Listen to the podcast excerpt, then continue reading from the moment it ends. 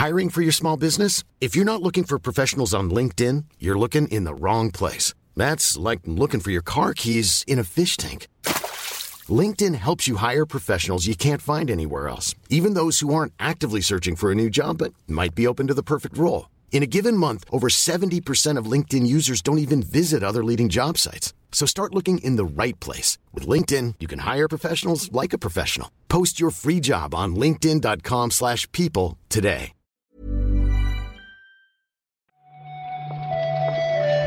Buenos días, bienvenidas y bienvenidos a este nuevo Recarga Activa, el del 13 de junio, que eh, da como el pistoletazo de salida a la semana post-no E3. Y precisamente, bueno, que queda un poquito, pero lo, lo grande ha pasado. Y precisamente porque lo grande ha pasado y lo grande fue eh, un poco ayer, hoy están Víctor y Pep de Resaquita y estoy aquí con el único profesional de la página. Hola, Oscar. Hola Marta, ¿qué tal? ¿Cómo estás?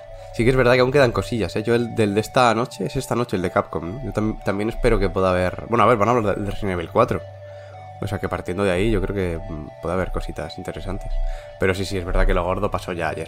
Claro, a mí después de, de la conferencia de Xbox más Bethesda, me cuesta seguir pensando que estoy en no E3.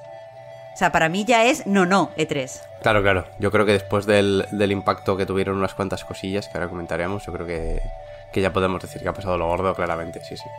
Así que nada, si quieres vamos a ello ya. Claro, precisamente porque hay mucho que comentar, vamos a ello ya. Sí, sí, no acabamos.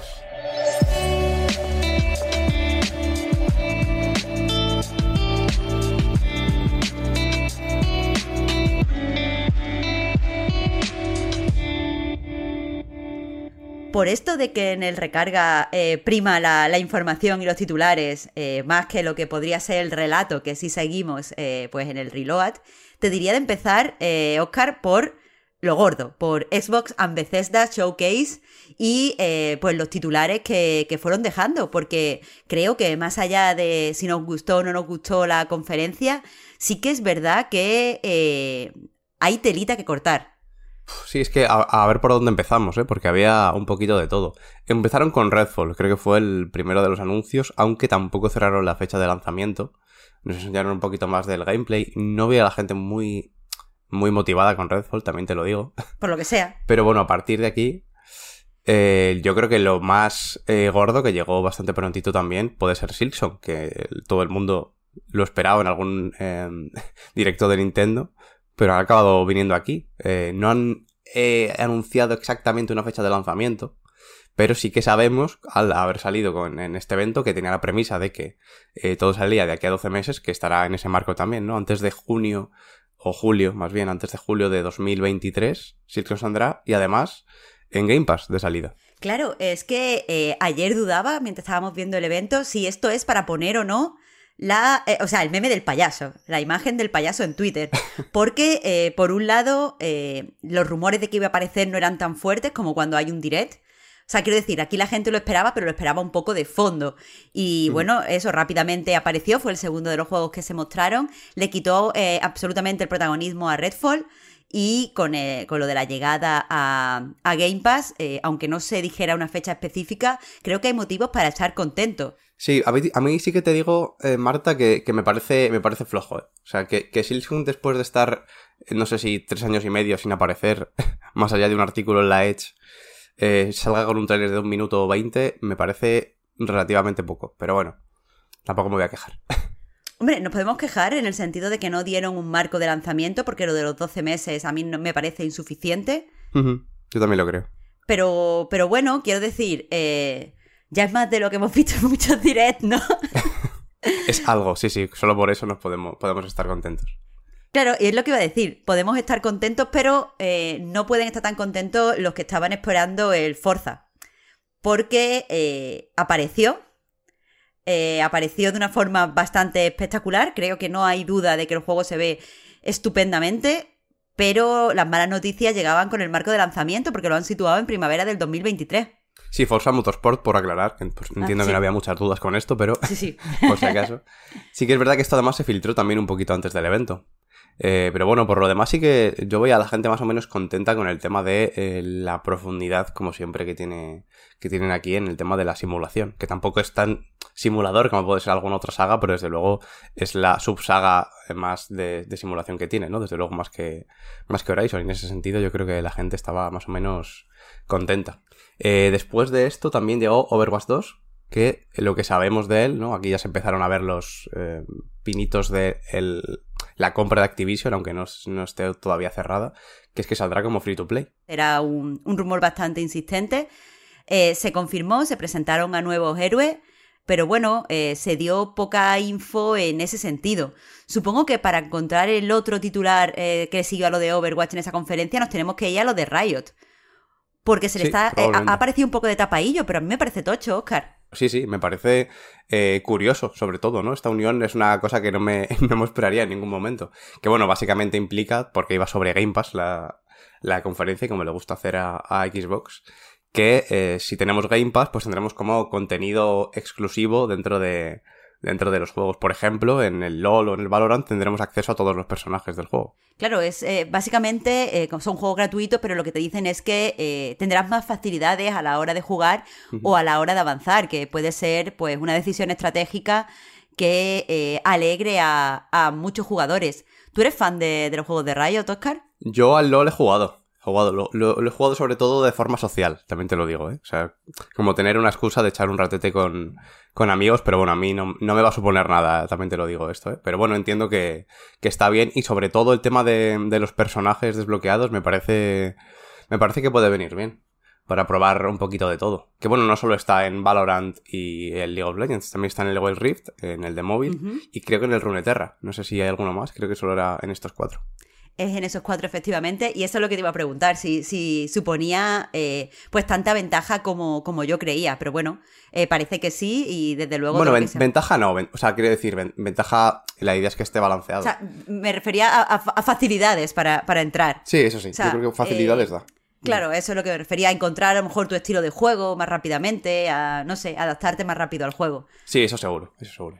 Lo siguiente, continuando un poco por la línea que nos plantearon en la propia conferencia, es que eh, pues mostraron Diablo 4, enseñaron bastante gameplay y nos dijeron que, que bueno, que estará disponible el año que viene.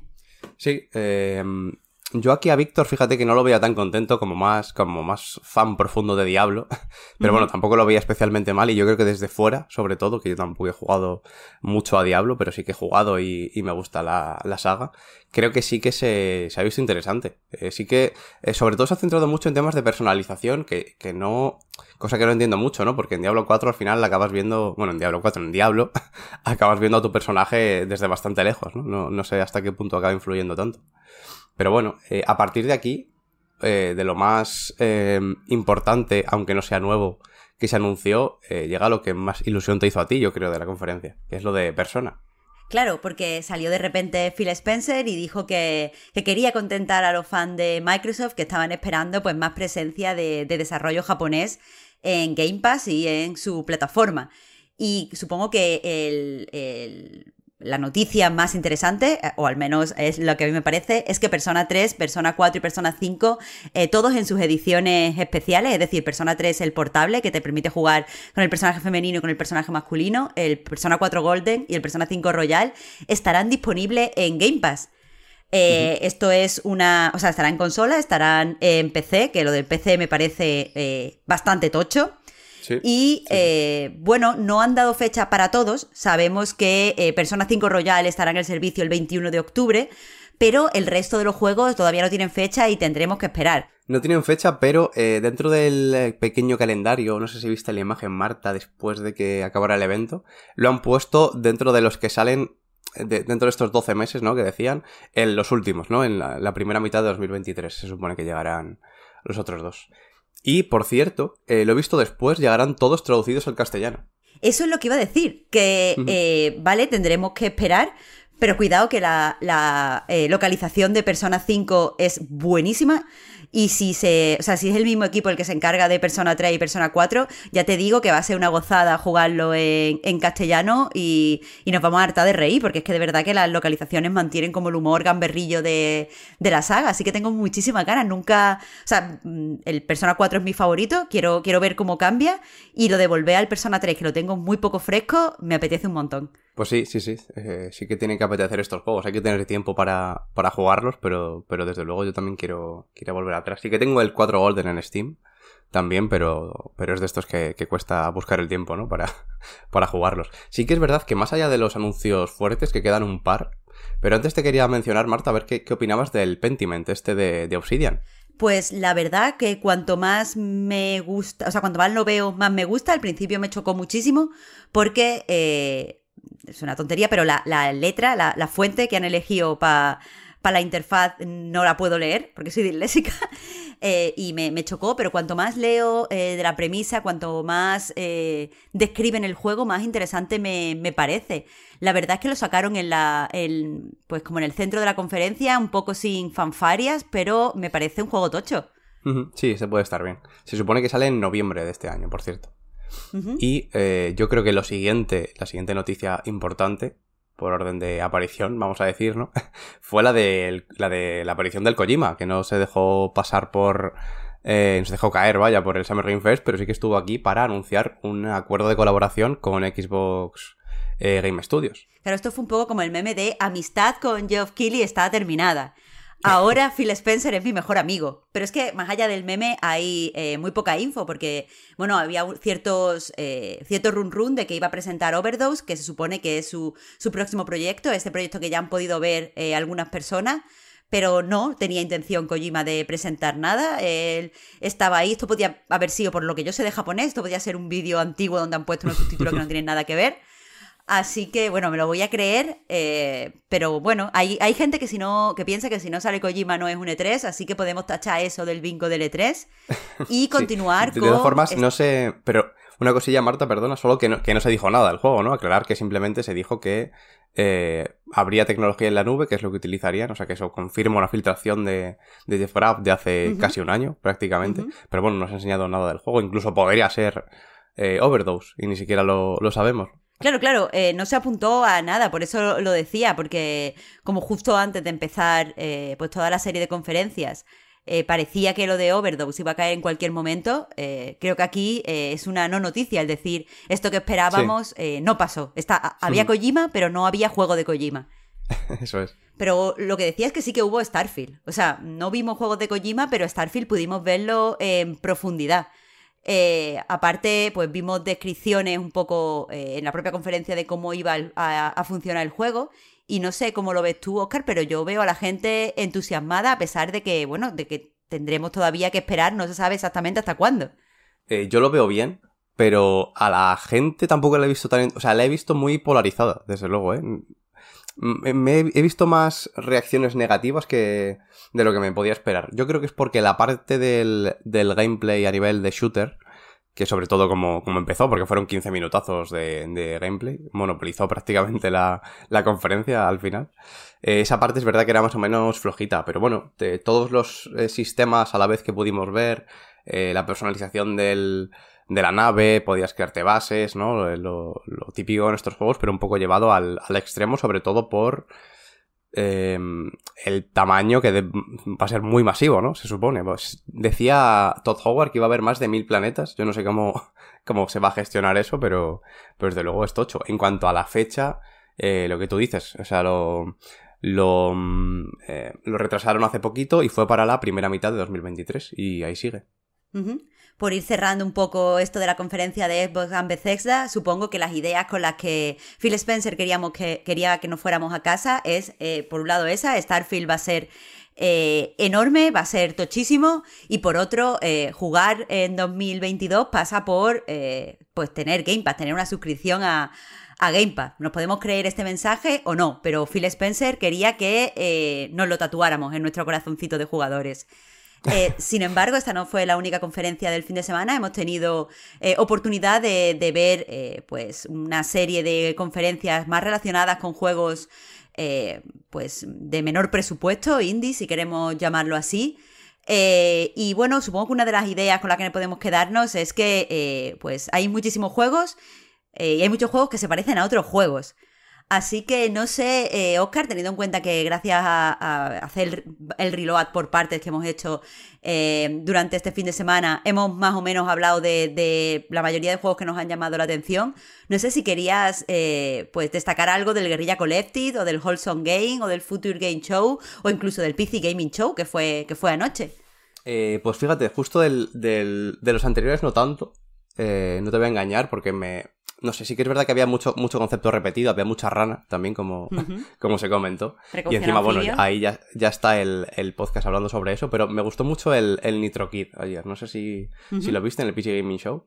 Me parece interesante y encima publicaron una demo que tengo que descargarme y, jugar. De hecho, seguramente lo hago ahora mismo. Espero, de hecho, que, forme parte del, del evento de, de, Steam de las demos porque me, vendría muy bien. Pues eh, Simplemente eh, vamos a recordar un par de cosas para, terminar con esta recarga. Eh, en parte que, aunque yo ya me sienta como no, no E3, en realidad quedan, quedan varias conferencias. Hoy, por ejemplo, eh, en esta madrugada, a las 12 de la noche, tendremos el Capcom Showcase. Pero también mañana a, las 7 tenemos el Xbox Game Showcase Extended, donde se nos dijo que podríamos ver algunos de los juegos de la conferencia de Xbox and Bethesda pues más extensamente y más en profundidad. Así que, que bueno, si ahí tenemos cosillas a punta que nos hayan interesado, parece que, que puede ser interesante. A mí a priori eh, me interesa muchísimo. Así que eh, eso, y recordando también que en Night vamos a empezar hoy a, hacer un repaso por las demos del Steam Net Fest. Algunos de estas demos eh, son de juegos que han sido presentados en estas conferencias, así que creo que es un complemento bastante interesante al Noe 3. Y nada más por hoy, más allá de recordaros que podéis seguirnos en redes sociales y también en anightgames.com y en el Patreon, donde financiamos todo este proyecto, y que mañana volvemos con más noticias. Así que muchas gracias, Oscar. Muchas gracias a ti, Marta. Y hasta mañana. Chao, chao.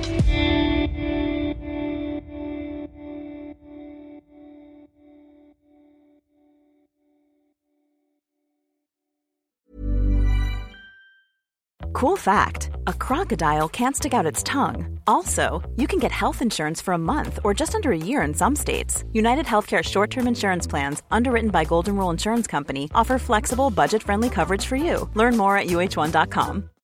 Millions of people have lost weight with personalized plans from Noom, like Evan, who can't stand salads and still lost 50 pounds. Salads, generally, for most people, are the easy button, right? For me, that wasn't an option. I never really was a salad guy. That's just not who I am.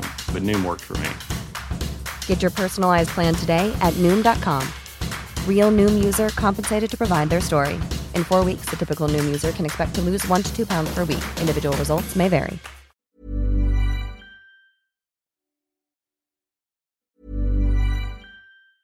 Mom deserves the best, and there's no better place to shop for Mother's Day than Whole Foods Market. They're your destination for unbeatable savings, from premium gifts to show-stopping flowers and irresistible desserts. Start by saving 33% with Prime on all body care and candles. Then get a 15-stem bunch of tulips for just $9.99 each with Prime. Round out Mom's menu with festive rosé, irresistible berry chantilly cake, and more special treats. Come celebrate Mother's Day at Whole Foods Market.